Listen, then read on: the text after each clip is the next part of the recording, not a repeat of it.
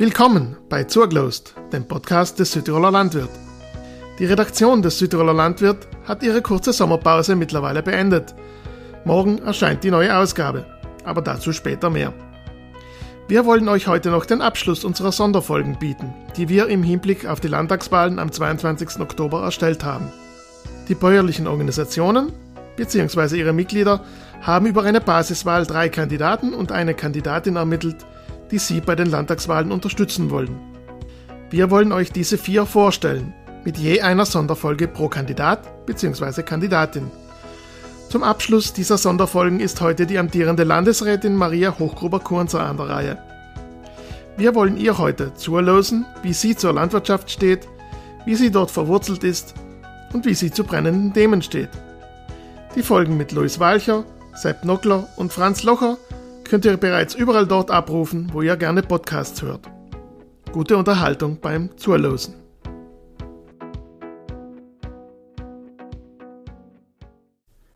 Ich sitze da mit der Maria Hochgruber-Kunzer.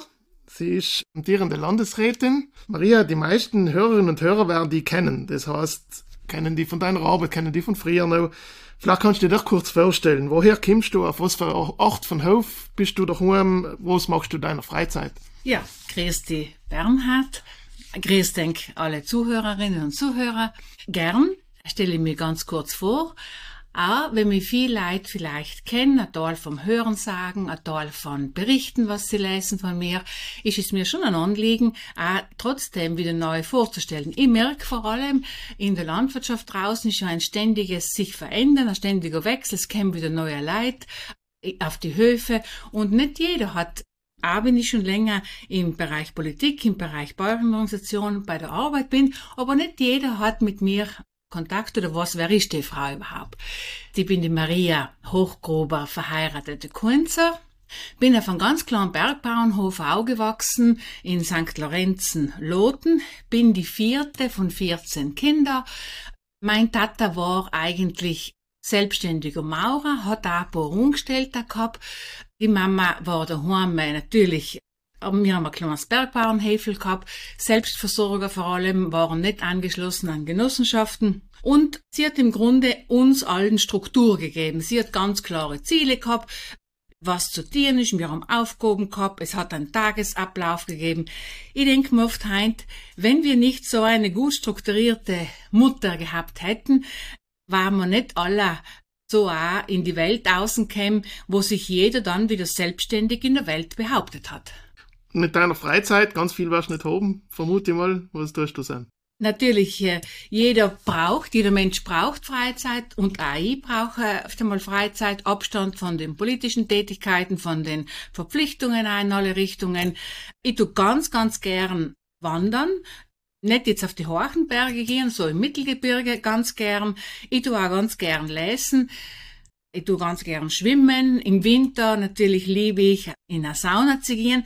Aber wenn es sich nicht ausgeht, in der Sauna zu gehen, dann hat's mir der Mann in den Bauernofen ganz fest hin und die liegt einfach auf dem Ofen. Das ist halt eine Biosauna. Es geht ja heute darum, dass die Leute die als Persönlichkeit kennenlernen, weniger als Politikerin, vielleicht kommen wir noch auch dazu. Was verbindet die mit der Landwirtschaft? Du hast jetzt gesagt, du bist in St. Lorenzen aufgewachsen, du wohnst jetzt ja nicht in St. Lorenzen, also du hast ja noch geheiratet. Mhm. Was kannst du uns über deine Kindheit, Jugend oder vielleicht auch deine erste Zeit auf dem Hof, wo du jetzt bist, erzählen? Ja, also als Kind dann nie die Landwirtschaft eigentlich jetzt nicht so positiv erlebt, weil ich, ich kann mich nur erinnern, dass ich, weil ich in die Volksschule gegangen bin, und meine Mama mal gefragt, ja, aber für was leben denn die anderen Leute? Weil die Mama allem gesagt hat, den Butter haben wir selber und natürlich die Milch haben wir selber, gekast hat sie selber, Brot gemacht haben wir selber. Dann habe ich mir gedacht, als kleines Kind, ja, wie, wie geht denn das? Die anderen haben auch alle Brot und die anderen essen auch alle. Und, und wir müssen eben so fest arbeiten, habe ich das Gefühl gehabt. Eben draußen auf dem Feld dauern wieder. Inzwischen habe ich natürlich das viel, viel mehr schätzen gelernt und habe eigentlich dieses Selbstversorgen auch mitgenommen in, in das neue Leben. Ich habe ja ganz jung geheiratet, habe vom Berg praktisch ins Stol geheiratet, an, an Viehwirtschaft, bin auf einen Viehwirtschaftsbetrieb gekommen, dort am Beginn habe ich mir eigentlich nicht so leicht getun, weil es war dort das Genossenschaftssystem ganz klar. Ich habe eigentlich meine Rolle nicht so schnell gefunden. Was ist meine Aufgabe als Bäuerin? Dann haben wir aber begonnen, in die Direktvermarktung zu gehen und dann bin ich wieder aufgeblüht. Heißt, praktisch war dann wieder meiniges. Anbauen, Kräuter anbauen, Gemüse anbauen und das hat dann auch verkaufen an die Kunden und Kundinnen, sei es am Markt, sei es zu Hause, ab Hof. Das hat mir dann wieder ganz fest gestärkt, dieses Bewusstsein, selber umbauen, verarbeiten und vermarkten, diesen ganzen Kreislauf selber gestalten. Nichtsdestotrotz ist der Milchviehbetrieb weiter, hat weiter funktioniert und ist natürlich auch also ich möchte nicht sagen, dass es gibt das eine oder das andere, Genossenschaftswesen oder Direktvermarktung. Es braucht beides. Und ich persönlich bin halt dort dann aufgeblüht. Du bist ja nicht leider Politikerin, du bist privat Mutter und Großmutter. Wie kommt denn deine Familie mit jemandem zurecht, den man überall kennt? Also wenn jetzt deine Enkelkinder, ich weiß nicht, wie viele hast, wenn die, die Enkelkinder wissen, die Oma kennt ja jeder, wie kommen die damit zurecht? Was hat denn die Familie dazu gesagt, dass du die wieder zur Verfügung stellst für den Landtag? Wenn jemand in der Familie im öffentlichen Leben steht, dann ist es für die Familie immer eine Herausforderung, unabhängig, ob es der Mann oder die Frau ist. Und es ist mir schon bewusst, vor allem am Beginn meines öffentlichen Lebens, sind die Kinder irgendwo, haben sie vielleicht schon ein bisschen Schwierigkeiten gehabt, meine eigenen Kinder, weil sie in der Oberschule waren, sind ja auch nicht allen äh, die Besten und die Bravsten gewesen. Halt. Und dann natürlich eine Mutter im Rücken zu haben, die man kennt, ist nochmal was anderes, als wenn wenn nicht, nicht so ist. Ich versuche wirklich politische Themen daheim ganz fest zurückzuschrauben, bis überhaupt nicht zu diskutieren, weil, weil es einfach ein bisschen eine andere Welt ist. Und ich versuche auch, sie nicht mit hineinzuziehen, wenn es ein bisschen geht, in keiner Weise. Ja, ich, ich freue mich, ich bin auch Großmutter. Ich versuche auch dort meine Rolle nicht als Politikerin selbstverständlich, sondern als ganz normale Großmutter, die die Enkelkinder fragt, wie es ihnen geht, die natürlich versucht, auf sie einzugehen. Öfter mal war ich mit meinen Kindern sehr streng. Da kann ich mir's leisten, ein bisschen großzügiger zu sein und sympathischer zu sein. Aber ich versuche wirklich die Trennung zu machen, dass ich sie ja nicht mit hineinziehe. Nichtsdestotrotz ist es für eine Familie eine Herausforderung. Das sagen mir auch meine erwachsenen Kinder ab und zu, weil sie einfach darauf angesprochen werden und das ist nicht immer angenehm. Ich bin ja in den Zeitungen oft, auch oft kritisiert, was ich als falsch mache. Und das kann man sich ja vorstellen, das trifft ja die eigene Familie auch, wenn sie sagen, das macht sie richtig oder das macht sie falsch. Bevor du in die Politik gegangen bist, warst du ja lange in der Bäuerinnenorganisation aktiv, zuletzt als Landesbayerin. Lassen sich die zwei Aufgaben miteinander vergleichen und sind die Bayerinnen heint anders als wenn du Landesbayerin gewesen bist? Ja, meine, meine, mein Platz in der Bäuerinnenorganisation habe ich relativ schnell äh, gefunden. Das heißt, ich war ganz, ganz eine junge Bäuerin und und als im Ort 1980 die Ortsgruppe gegründet wurde, habe ich schon gleich gesagt, ich mache mit.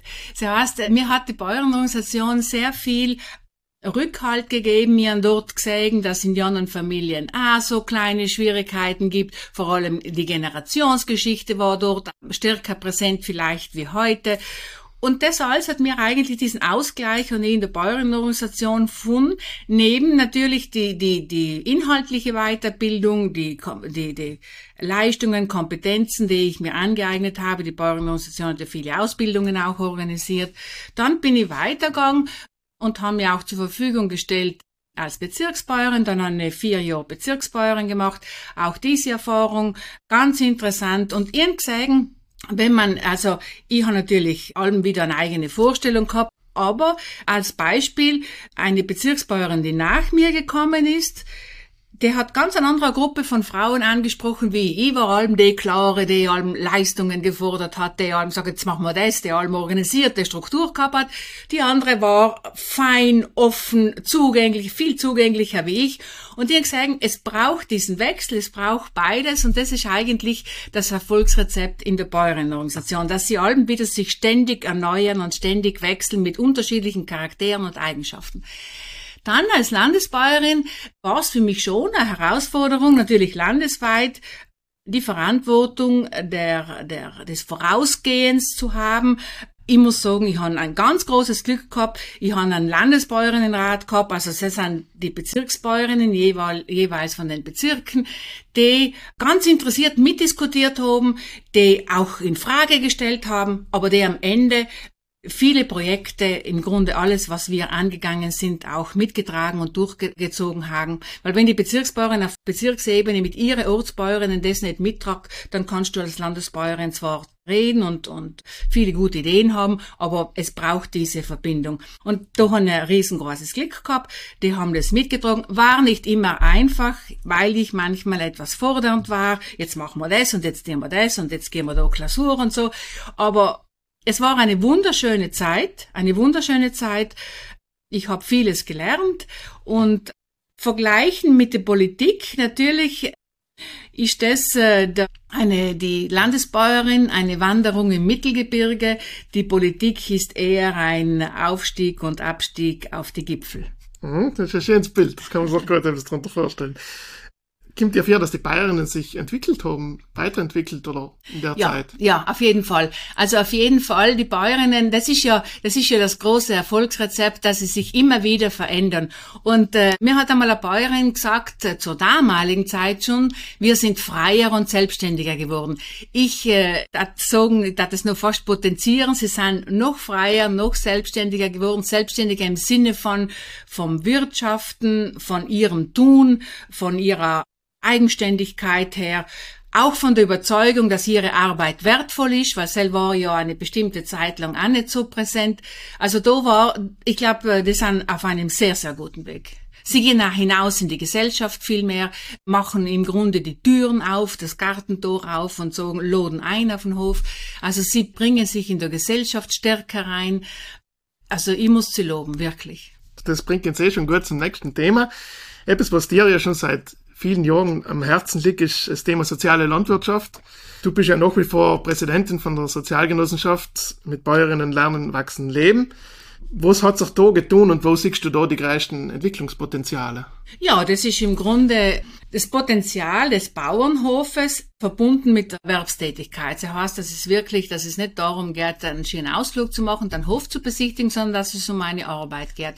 Die Kinderbetreuung zum Beispiel, wir haben 140, 150 Tagesmütter, die im Schnitt im, im Monat 600 bis 700 Kinder betreuen. Das sind Bäuerinnen und Nichtbäuerinnen, ungefähr die Hälfte. Aber ich glaube, da ist einfach etwas wieder aufgebrochen, was man vorher kannt in meiner Kindheit und öfter mal gehört, die Kinder gehen in die Sommerfrische, damit sie sich gut erholen am Bauernhof. Das eigentlich von dem herausgewachsen. Und dann haben wir gesagt, der Bauernhof bietet ja so vieles für, den, für die Kinder. Wir haben die Naturpädagogik als Grundlage in der Genossenschaft für die Betreuung genommen. Und das ist eine Tätigkeit, die Frauen zu Hause machen können, eine Rentenabsicherung und ein geregeltes Gehalt haben. Das ist natürlich etwas, wo man sagt, ein Angebot. Nicht jede Bäuerin kann es machen, aber es ist ein Angebot.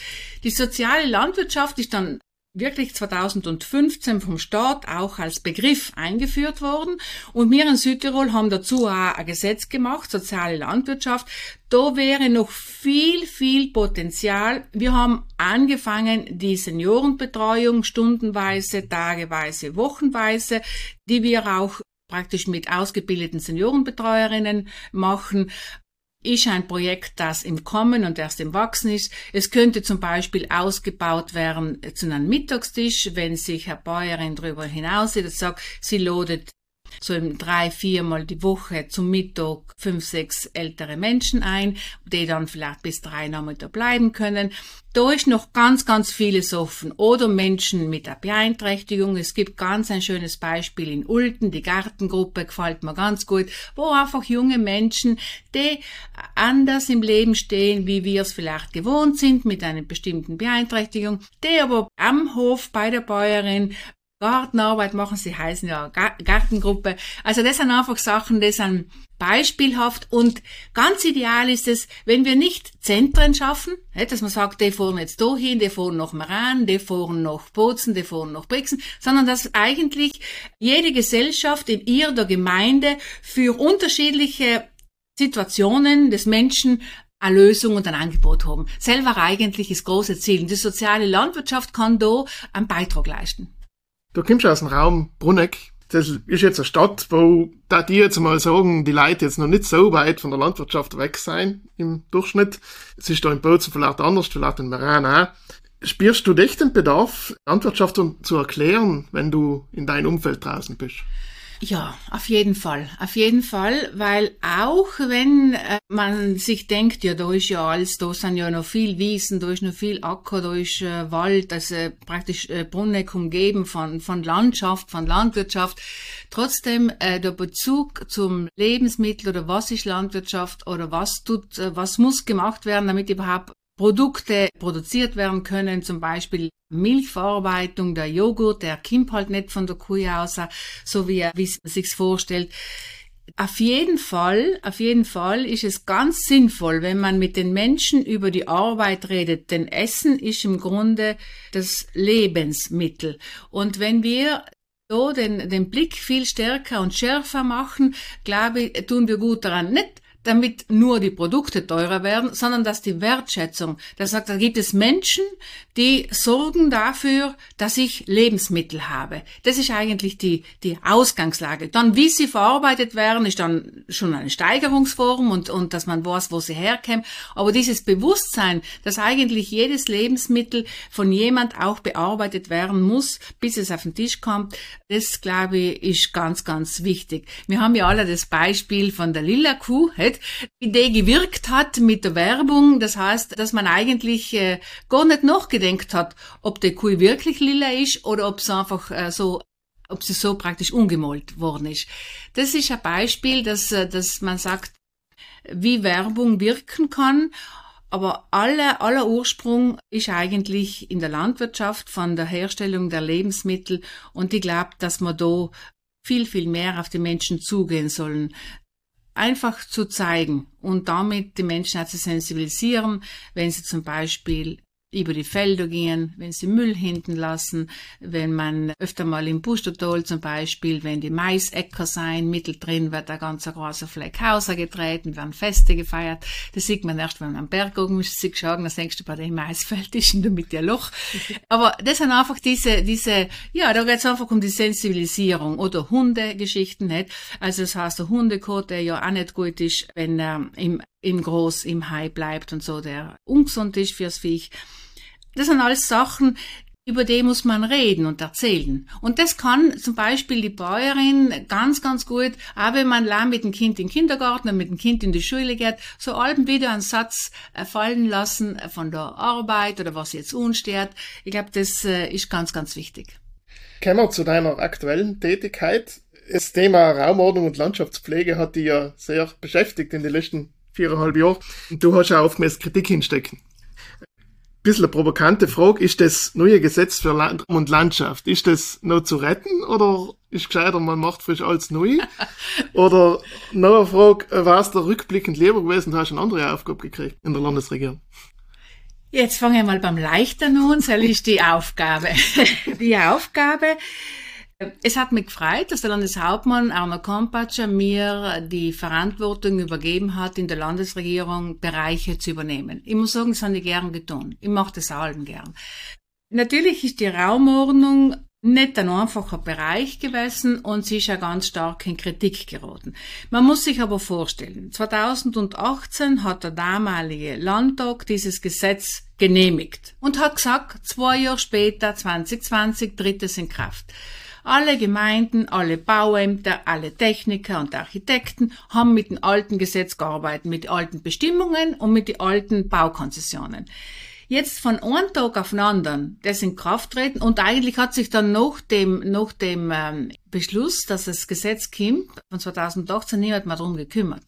Dann ist 19 die Wohl, halt 18 im Herbst die Wohl, 19 haben die, die Zuständigkeit gekriegt. Dann natürlich, bis man da ein bisschen eingearbeitet ist und sich wo stehen wir, was fehlt alles. Der Druck war es eben eher, das Gesetz abzuschaffen. Dann, je näher der Termin käme, dass es umgesetzt werden soll, ist der Druck gestiegen, mit das Gesetz abzusetzen. Natürlich ist äh, vom Naturell her bin ich nicht jemand, der allzu schnell aufgibt und han immer versucht, das Gesetz so zu gestalten und äh, wenn mit dem Gemeindeverband, mit Techniker, mit Architektenkammer, dass es anwendbar ist. Hat einige Änderungen gebraucht. Ich bin ja auch schon ein paar Mal in Land gegangen damit mit, mit Änderungen wurde natürlich sehr kritisiert, weil genau diese Frage allem wieder im Raum stand, ja, stampfen wir sind, nehmen wir weg. Dann sage ich, ja, und dann? Jetzt habt ihr fünf Jahre daran gearbeitet, ein neues Gesetz für Raum und Landschaft zu machen, weil ihr, weil ihr gesagt habt, das alte Gesetz ist so schlecht.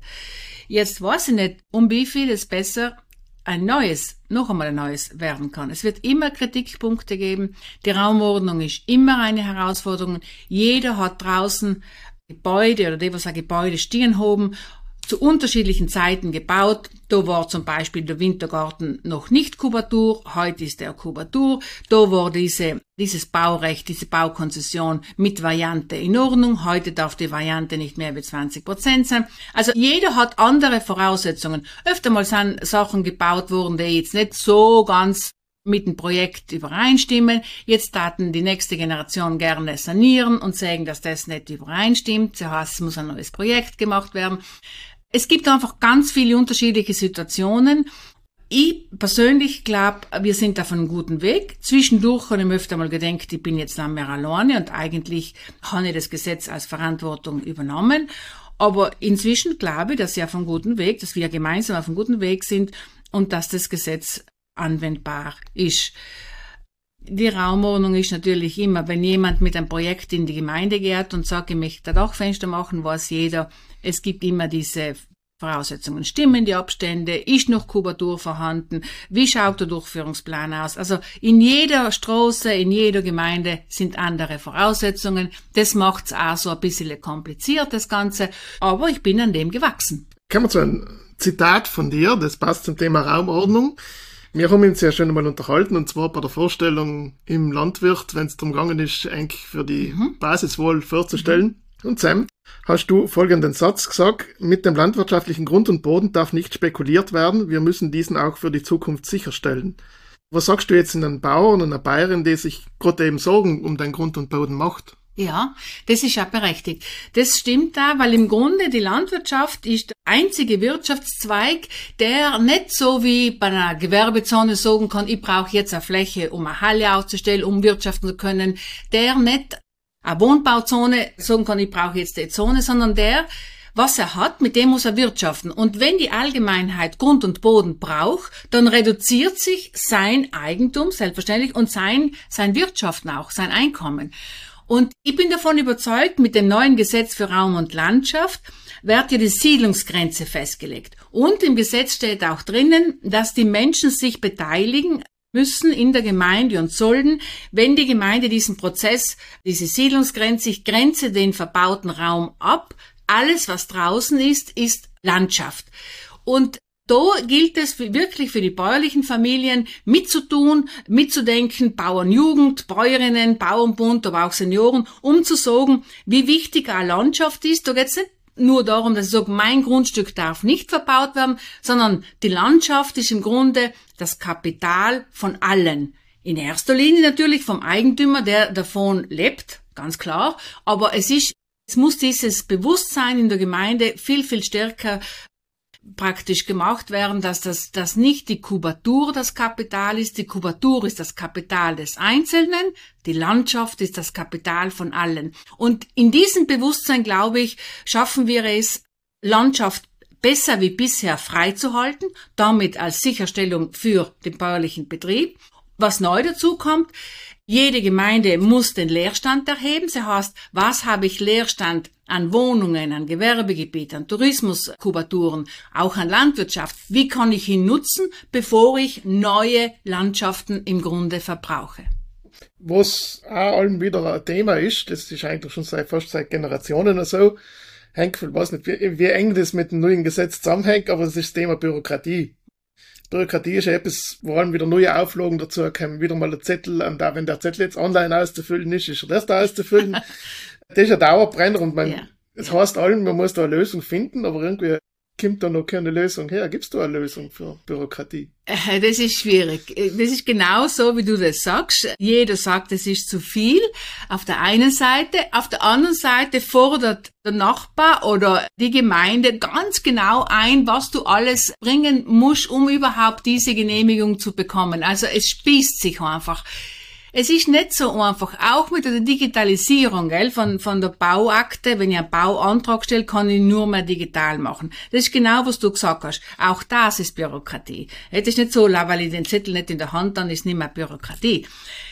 Es wurde zum Beispiel dieses, dieses, dieses Programm erstellt, wie kann ich diese Bauakte, diese digitale Bauakte machen. Alle Ämter haben ihre Formulare abgegeben und gesagt, bei mir, wenn jemand eine Person sucht in der Landschaft draußen, braucht es diese Gutachten. Beim Denkmalamt braucht's diese Gutachten. Beim Urbanistik braucht's diese Gutachten. Dann hat man all diese Zettel zusammengetan. Natürlich kommt dann außer, dass man sagt, im Nationalpark sagen sie, ich brauche das Gutachten zum Beispiel. Und das hat dann, wurde alles eingeflossen. Das ist nur die digitale Bauakte mit 36 Seiten geworden. Dann haben natürlich viele geschimpft, auch zu Recht, weil das nicht eine Digitalisierung ist, weil es, weil es einfach ein Zusammenfügen von Formularen war. Ja.